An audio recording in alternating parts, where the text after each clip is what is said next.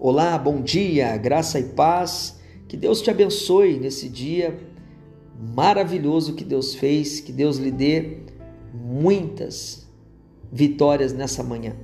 Hoje eu quero compartilhar com você um tema muito importante, a recompensa da presença.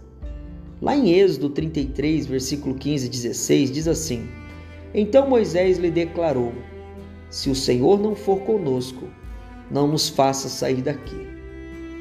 Como se saberá que eu e o teu povo podemos contar com o teu favor se o Senhor não nos acompanhar? Quem mais poderá distinguir a mim e ao teu povo de todos os demais povos da face da terra? Que o Senhor nos abençoe através da sua palavra.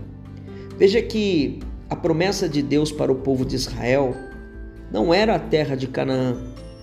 A promessa era a presença e a terra, ou seja, a recompensa.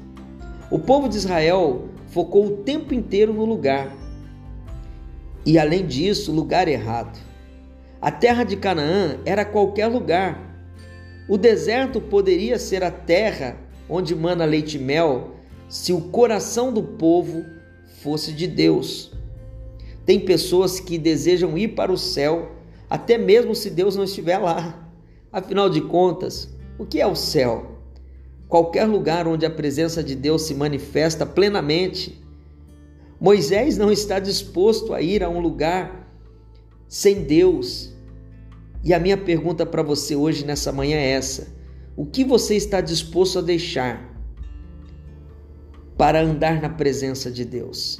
Moisés disse: Senhor, sem a tua presença, não me faça sair daqui. Não importa o lugar que você vive, não importa o que você tem. Se você tiver a presença de Deus, a presença basta. Se você tiver a presença do Senhor com você, mais cedo ou mais tarde a vitória virá.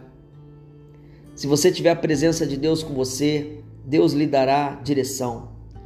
Então, a presença vale muito mais do que o lugar. O problema não é o lugar, o problema é você sente Deus nesse lugar? Que Deus te abençoe através dessa palavra. Que toda promessa de Deus seja um convite para a sua intimidade com Ele.